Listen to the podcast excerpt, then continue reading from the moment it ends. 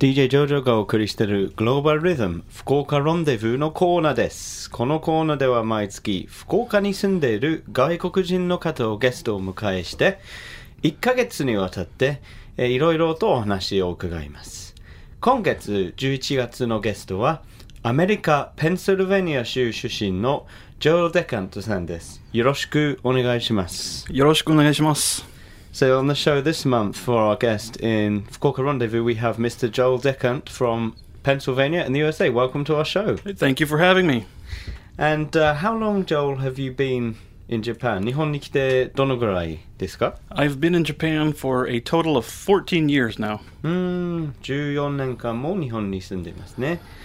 そして福岡に住んで何何年ですか Uh, so I've been in Fukuoka now for six years. うん、 6年間ですね。で、その前はどこにいたのでしょうか Uh, I've been all over the place. Uh, before Fukuoka, I was in Beppu in Oita Prefecture. うんふん Before that, I was in Kirishima in Kagoshima. うんふんうんふん Before that, I was in Osaka and Kyoto for one year each. So you come from the Kansai down to a little tour of Kyushu.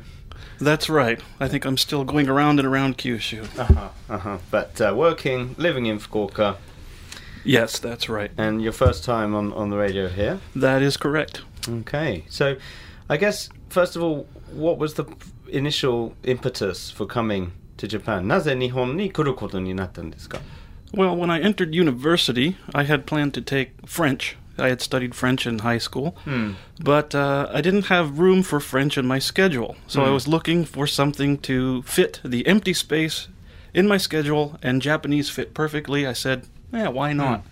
Started studying Japanese, got hooked, and then uh, came to Japan and been here ever since. Wow.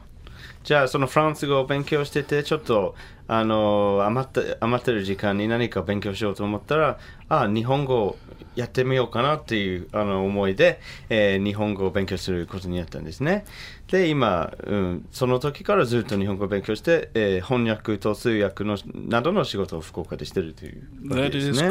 はい。で、えっ、と、ジョエルさんは通訳、翻訳やってると思いますけれども、はい。そのレベルまで、えー日本語力とかどう、どうやって勉強したんでしょうか？そうですね。学生の頃からずっとあの決まった会話があってそれをカセットテープもう大昔の時代ですから、カセットテープをずっと聞いて、もう使わない。そうですよね、はい。うん それをあ聞いて繰り返して聞いてあの日本語の発音をあ勉強して、うん。ああとはまあ日本人とできるだけ友達になろうという積極的な態度で、うん。あの頑張って勉強してきました。で、そのペンシルベニア州には、その日本人の相手は、あ少なかったですけどいましたよね。大学の留学生とか。はい。なるほどですね。So you got started with this unique method of listening to conversations on tapes over and over again. And Yes Is that something you'd done with French or, or other languages? Actually, no, my French in high school was a lot like how they teach English over here. So it's uh, focusing on the grammar, reading on the books. Hmm.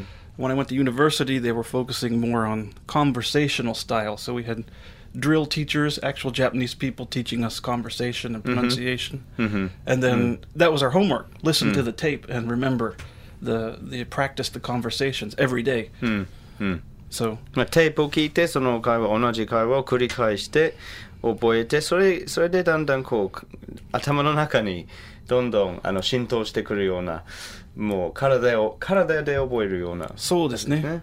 耳で聞いて体で覚える。それが一番だと思います。うんその勉強方法ちょっとやってみようかな ありがとうございましたで今翻訳と通訳という仕事なんですけれどもあの翻訳と通訳の違いは何ですかそしてまあバイリンガルの人だったら通訳できるとは限りますか Well, uh, first of all, translation is tran is the written word, so translating one language to another in a document form.